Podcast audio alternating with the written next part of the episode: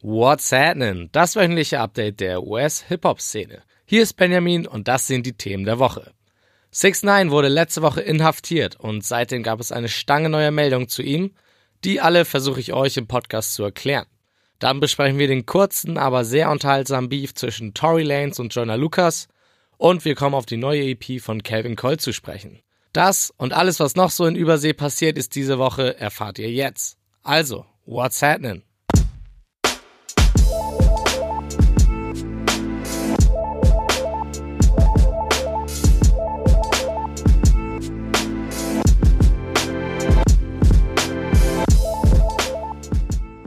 Das Thema der letzten Woche war natürlich die Verhaftung von 6 9 und die Spekulation um eine lebenslange Haftstrafe. Dass sich diese News auch noch in die folgende Woche ziehen, war auch klar. Dass man allerdings fast täglich neue Details zu 6 9 bekam, damit habe auch ich nicht gerechnet, aber ich versuche mal in den folgenden Minuten das Ganze zusammenzufassen. Zuerst zur Musik. Es wurde verkündet, dass sein Album Dummy Boy auf unbestimmte Zeit zurückgehalten wird. Zuerst hatte ich gedacht, dass die Verhaftung die perfekte PR-Aktion gewesen wäre und selten jemand so viel Aufmerksamkeit für sein Album generieren konnte. Im zweiten Gedanken muss man aber damit rechnen, dass bei einer Veröffentlichung die Richter die gewohnt aggressiven Textzeilen von 6 9 aber auch hätten gegen ihn verwenden können. Ich kann mir vorstellen, dass aus dem Grund entschieden wurde, das Album erstmal nicht zu veröffentlichen. An dieser Stelle Pech für 6 9 dass es irgendwie doch geleakt wurde. Kommen wir zur Situation um 6 9 selbst. Kurz nach der Verhaftung wegen unter anderem bewaffneten Überfalls meldete sich Six Nines Anwalt zu Wort. In einem Statement machte er den Fans von dem Rapper ziemlich Hoffnung, so wäre Six Nine laut ihm komplett unschuldig. Er wäre nur ein Musiker, der seine Musik durch ein Gangster-Image promotet. Tatsächlich wäre er also kein Gangster und auch an keinen der ihm vorgeworfenen Straftaten beteiligt gewesen. Jetzt liegt es an dem Anwalt selbst, das zu beweisen. Währenddessen befand sich Six Nine aber schon im Gefängnis sein Antrag auf Kaution freizukommen wurde nämlich abgelehnt. Und das, obwohl er sowohl seinen Reisepass als auch eine Kaution von 1,7 Millionen Dollar anbot. Die Polizei lehnte das Geld aber aus einem einfachen, plausiblen Grund ab. Nachdem 6 9 in einem Interview gegen seine ehemaligen Crewmitglieder verbal geschossen hat, drohten diese 6 9 etwas anzutun. Die Polizei musste also davon ausgehen, dass ein Anschlag auf 6 9 geplant ist und wollte keine Unschuldigen dadurch in Gefahr bringen. Deswegen behielten sie ihn lieber im Gefängnis. Das besagte Gefängnis war anfangs sogar ein stinknormales öffentliches Gefängnis. Erst nach ein paar Tagen wurde 6 9 aufgrund von Sicherheitsproblemen in ein anderes Gefängnis gebracht. Mithäftlinge hätten dem Musiker gedroht und er selbst wollte in ein Gefängnis, in dem er keinen Kontakt zu Gangmitgliedern hat. Das geschah dann auch und nun befindet sich Tekashi in einem Gefängnis, das bekannt dafür ist, Häftlinge zu behausen, die mit der Polizei kooperieren.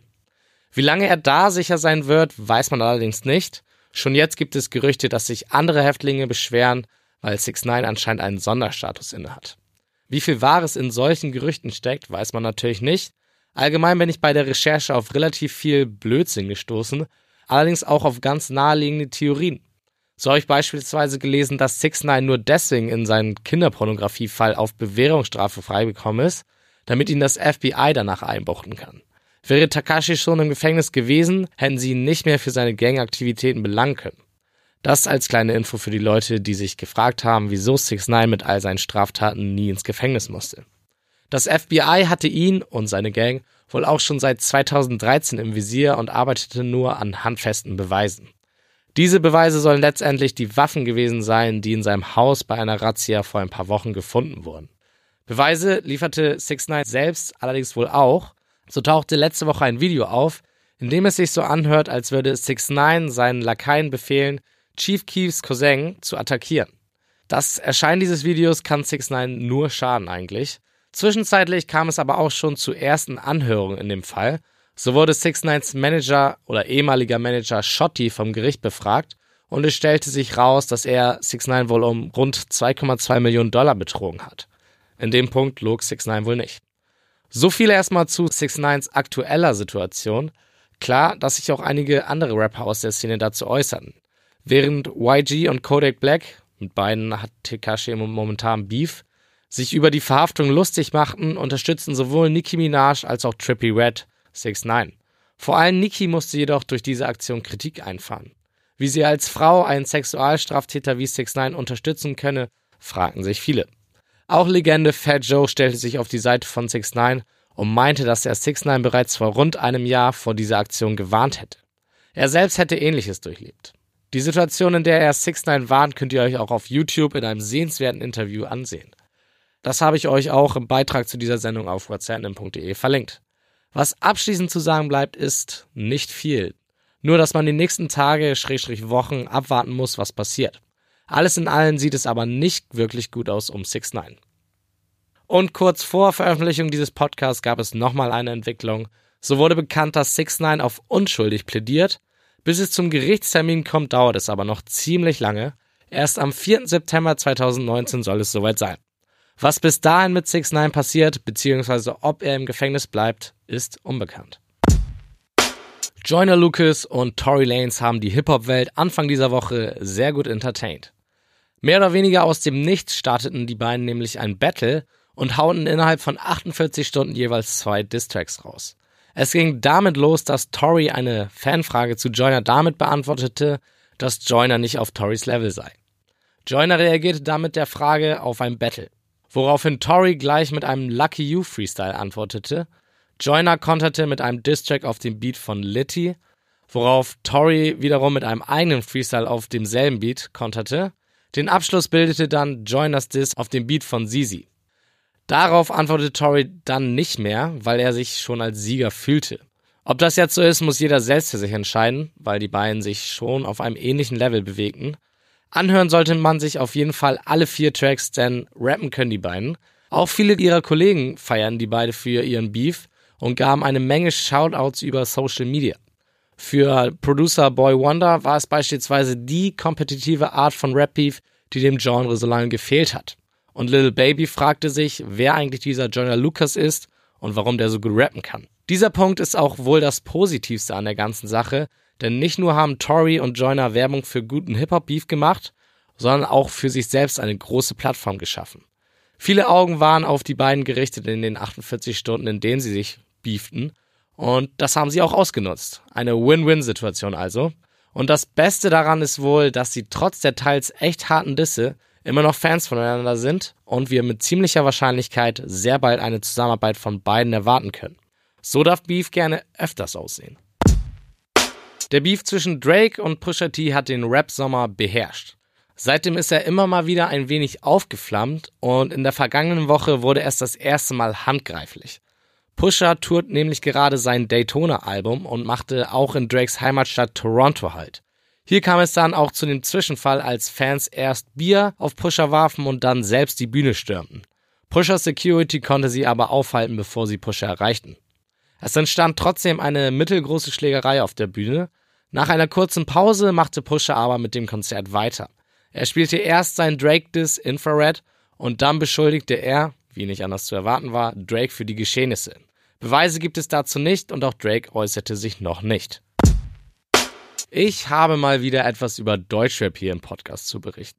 Und zwar ging unter der Woche ein Video von Snoop Dogg viral, in dem Snoop, Bones MC und der 187 Straßenbande ein Angebot der Zusammenarbeit macht. Snoop scheint die Straßenbande rund um Bones und vor allem Jizzes, der in Amerika schon für ein wenig Aufruhr gesorgt hat, sehr zu feiern. Jetzt will Snoop die Straßenbande mit einem Feature in die amerikanischen Charts bringen. Ob es dazu kommt, bleibt abzuwarten. In den letzten Tagen gab es einige Kommentare von Bones, die eher nicht darauf hinweisen, aber ich weiß nicht, warum er diese Chance nicht nutzen sollte. Schon safe hingegen ist die Kollabo von Fari Bang und The Game. Auf den Track Norma Gomedov hat Bang ein paar Zeilen von The Game kriegen können. Ganz lustig ist hier, dass sich unter The Games Reime auch ein Fuck AFD gemischt hat. Meine Meinung zu dem Feature? Sonderlich gut gefällt es mir nicht, aber ich habe das Gefühl, dass es immer mehr Kollabos von deutschen Rappern mit Amis gibt, was grundsätzlich ja was Positives für Deutschland ist. Von daher weiter so. Eigentlich sollten diese Woche gleich mehrere hochkarätige Alben droppen. Aus diversen Gründen passierte dies aber nicht. Kanye West verschob Yanni kurzfristig auf unbestimmte Zeit. JID wich auf Montag, den 26.11. aus, weil ihm First Week Sales egal sind. Löbliche Einstellung, by the way. Und Tekashi 69, ja, der wurde verhaftet und da hielt es sein Label für besser, sein Album Dummy Boy nicht zu droppen. Und so stehen wir hier mit nur einem interessanten Release diese Woche. Calvin Colt hat die EP Mind of Cold Part 1 veröffentlicht. Nochmal ganz kurz. Calvin ist in Wiesbaden aufgewachsen, also Deutsch, rappt aber auf Englisch. Und wer ihn noch nicht kennt und auf US-Rap steht, sollte die EP definitiv auschecken. Zwar ist es nur der erste Teil und auch nur sechs Songs lang, aber mindestens vier davon sind echt richtig gut. Wer danach noch nicht genug von ihm hat, findet auf Spotify auch noch seine erste EP. Wer WhatsApp auf Instagram folgt, wird auch gesehen haben, dass ich am Mittwoch auch auf einem Konzert von ihm war hier in Hamburg. Der Auftritt war Teil seiner ersten eigenen Headline-Tour durch Teile von Europa. Wer die Chance hat, dem rate ich auch, Calvin einmal live zu sehen. Seine Shows sind schon echt ein kleines Highlight, weil er sehr viel Energie in seine Performance steckt. Auf Instagram habe ich eine Story zu dem Konzert erstellt. Da könnt ihr euch einen kleinen Vorgeschmack holen. Und an dieser Stelle sage ich jetzt auch, dass alle, die diesen Podcast verfolgen, Calvin Colt, Sirius Klein und Leroy Menace auschecken müssen. Alle drei sind Deutsche, die auf Englisch rappen und alle haben das Potenzial in Amerika durchzustarten und uns dementsprechend drüben zu representen. Getreu dem Motto Support Your Local Artists sollten wir also die Jungs bei diesem Vorhaben unterstützen. Weitere Releases dieser Woche im Schnelldurchlauf. Boozy Badass hat mal ein bisschen herumexperimentiert und mit Boozys Blues Café ein Blues-Rap-Album veröffentlicht. Und ich muss sagen, dass das Experiment überraschenderweise gut gelungen ist. Seine Raps auf den Blues Beats, alle mit Blues-Instrumenten eingespielt, kommen sehr smooth daher und eignen sich wunderbar als Hintergrundmusik zum Chillen. Also ich war zumindest begeistert. Dann hat Key Glocks sein Mixtape Glaucoma veröffentlicht Tay Keith hat auf der Platte unter anderem für ihn produziert und nicht nur deswegen erinnert der aus Memphis stammende Key mich ein bisschen an Blockboy JB. Und zum Schluss haben wir noch die Altmeister Dipset, die mit Diplomatic Ties ihr erstes Album nach 14 Jahren veröffentlichten. Aufmerksamkeit erhielten sie auch gleich dafür, denn auf dem ersten Track befindet sich ein Diss gegen den alten Kollaborateur Kanye West. Die besten Songs der hier besprochenen Projekte gibt es wie immer in der What's Happening Playlist auf Spotify. Den Link dazu findet ihr auch wie immer auf whatsapp.de. Für Releases war es keine große Woche, dafür aber mal wieder für Projektankündigung.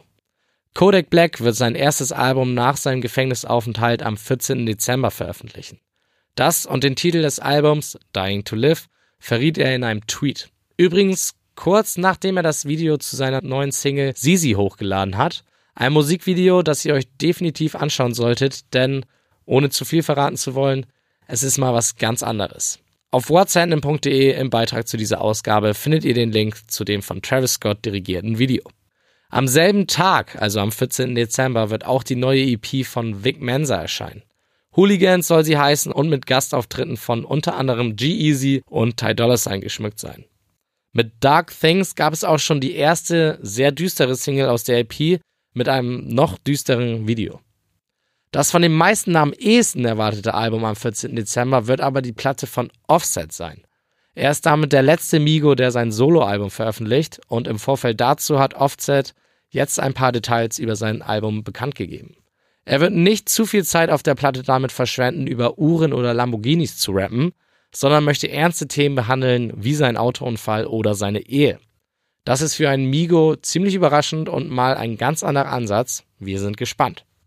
Post Malone hat getwittert, dass er versucht, ein neues Projekt noch vor Ende des Jahres zu veröffentlichen.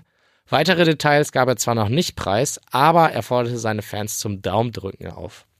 Schemes des Slump God will es nicht nur versuchen, dieses Jahr zu droppen, sondern wird es auch. Allerdings hat auch er noch kein Datum bekannt gegeben. Stokely, so heißt das Album, soll nämlich eine Überraschung werden. Seid also auf der Hut. Am Montag gab es dann noch eine echte Sensationsankündigung. So soll es im Januar 2019 ein gemeinsames Projekt von Drake und Lil Wayne geben. Das wäre natürlich ziemlich krass. Wie legitim diese Ankündigung jedoch ist, weiß man nicht, denn sie kam vom Twitter-Profil Lil Wayne Headquarters, was ein inoffizieller Weezy-Channel ist. Die Idee ist aber durchaus interessant und vielleicht, oder hoffentlich, ist da ja etwas Wahres dran. Newsflash. Erstmal eine kurze Klarstellung zu einer News aus der letzten Woche.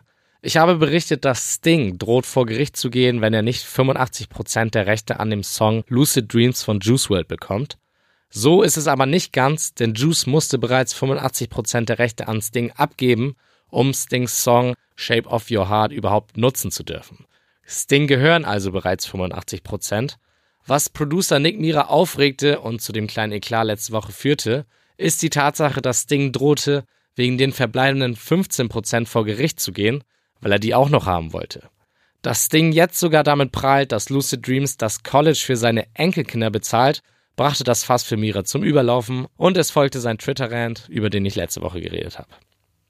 Nachdem der Streit mit Lil Wayne sich geklärt hat, macht Birdman sich wieder auf die Suche nach neuen Talenten. Dafür hat er auch ein neues Label ins Leben gerufen mit dem Namen Cash Money West. Und unter der Woche gab es da das erste, in Anführungszeichen, größere Signing. Ein Rapper, der auf den Namen Blueface hört, gehört jetzt zu der Crew von Birdman. Vom Aussehen her erinnert Blueface an den typischen Soundcloud-Rapper mit Gesichtstattoos. Seine oftmals quietschige Stimme unterscheidet ihn dann aber doch. Ein, zwei Hits mit mehreren Millionen Klicks hat er aber dennoch schon im Petto. Mal abwarten, ob da jetzt mehr kommt. Dass man sich besser nicht mit ihm anlegen sollte, bewies er selbst kurz vor seinem Signing. Jemand beklaute ihn nämlich an der Tankstelle, aber Blueface fuhr ihm einfach hinterher und eröffnete dann das Feuer auf den Dieb. Glücklicherweise wurde niemand verletzt, aber Blueface landete über Nacht im Gefängnis. Eine harte Woche für Nicki Minaj. Erst wurde sie für ihren Support für Tekashi 69 kritisiert, dann wurde sie auch noch hereingelegt. Nicki flog nämlich nach China mit der Absicht, ein Festival zu headline. Als sie dort ankam, stellte sich aber heraus, dass das Festival mehr oder weniger ein Fake ist und Niki flog ohne Auftritt und wahrscheinlich auch ohne Gage wieder nach Hause. Ja, auch Superstars werden manchmal ordentlich übers Kreuz gelegt. Nicki Minajs ärgste Feindin, Cardi B, hatte wiederum, mal wieder, eine bessere Woche. Sie erfüllte sich nämlich einen Kindheitstraum und kaufte ihrer Mutter ein Haus. Statt Haus könnte man aber auch Villa sagen. Den Preis ließ Cardi zwar offen, aber Spielraum für Interpretation überließ sie, als sie sagte, dass jetzt niemand mehr bei ihr ankommen kann, denn sie bezahlt jetzt Rechnung für große Mädchen. Das sind auf jeden Fall Live-Goals. Und zum Schluss, Kanye West befindet sich weiterhin auf seinem Wiedergutmachungstrip und spendete dabei einer Familie, die ihr Haus im Feuer von Kalifornien verloren hat, eine halbe Million Dollar. Medienwirksam überreichte Ehefrau Kim Kardashian den Check bei der Talkshow von Ellen. Das ist aber nicht das einzige Erwähnenswerte zu Kanye, denn sein alter Weggefährte Talib Kweli sorgte mit einer interessanten Aussage für Aufsehen. So soll ihm Kanye selbst erzählt haben, dass Kanyes Leben schwerer war, als Drake neben ihm in Calabasas wohnte, weil Kanyes Kreativität eingeschränkt war. Drakes Anwesenheit hätte ein Wettstreitsgefühl in ihm ausgelöst. Und mit dem Abschied von Drake aus LA wäre die Kreativität zurückgekommen. Daraufhin bekamen wir übrigens fünf Alben in fünf Wochen. Interessant, wie sehr Kanye sich anscheinend von seinen Nachbarn beeinflussen lässt. Neben dem bereits vorhin erwähnten sehenswerten Video zu Kodak Blacks Track Zizi habe ich noch eine weitere Empfehlung für euch. Auch wenn es ein wenig Eigenwerbung ist, lege ich euch mal nahe, in mein Interview mit Benny 030 reinzuhören. 030 ist der Fotograf des Hip-Hop-Magazins 16 Bars und hat dementsprechend schon mit einigen Stars zusammengearbeitet. Unter anderem mit 6 9 Wiz Khalifa und den Migos, nur mal ein paar Namen zu nennen. Im Interview erzählt er euch dann von seinem Job und seinen Begegnungen mit den Rappern. Einen kleinen Vorgeschmack habe ich auch für euch mitgebracht. Gerade als du gesagt hast, äh, du gehst mit denen auf die Straße, sind mir sofort die Bilder von Juice World in den Kopf gekommen. Zum Beispiel. Da, da seid ihr einfach dann durch die Straße marschiert und. Da waren wir, da haben wir eine Hotbox gedreht. Mhm. Und die Hotbox äh, haben wir in der Nähe bei Universal in Berlin gedreht. Das ist direkt nach der Spree. Und ja, wir hatten noch ein paar Minuten Zeit gehabt und äh, wir haben davor schon mit Juice gequatscht und ich war so, ey yo, er war super cool drauf. Also ist wirklich ein junger, frischer Dude, der einfach. Der ist noch jünger als, als du, ne? Ich glaube, der ist noch jünger, ist ja. 20 oder? Ja, aber der ist auf jeden Fall einfach so ein flippiger Junge, der einfach Spaß hat irgendwie, weißt du?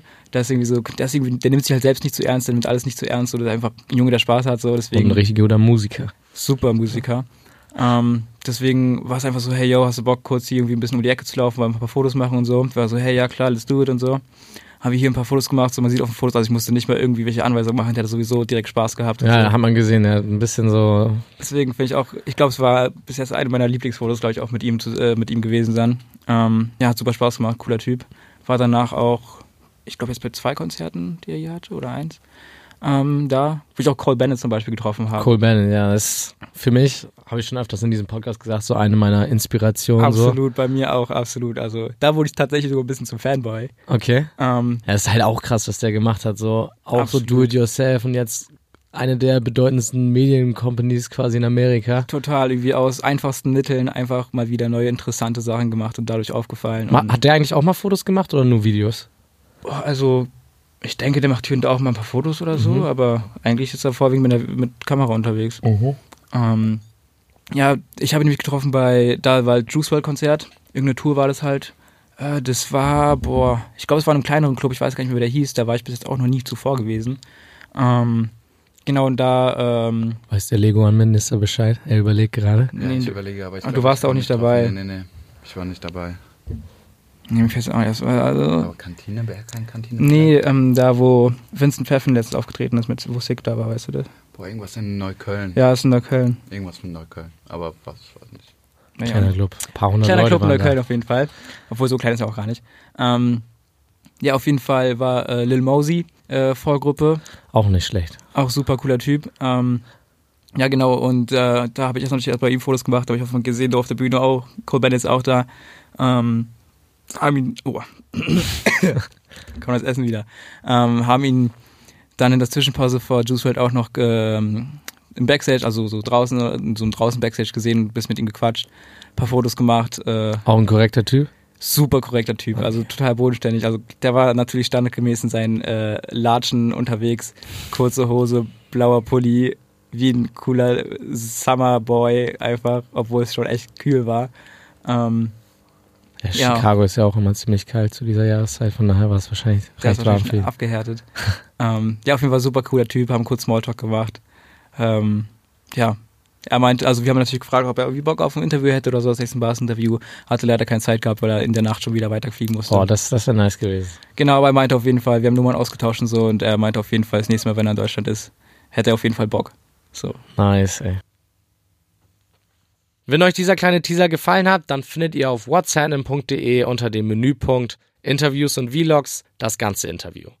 Das war es dann auch für diese Ausgabe. Wie immer folgt WhatsApp auf Instagram und Facebook, um täglich up to date zu sein und um uns Kritik und Anregungen zu geben. Bis zur nächsten Woche. Reingehauen.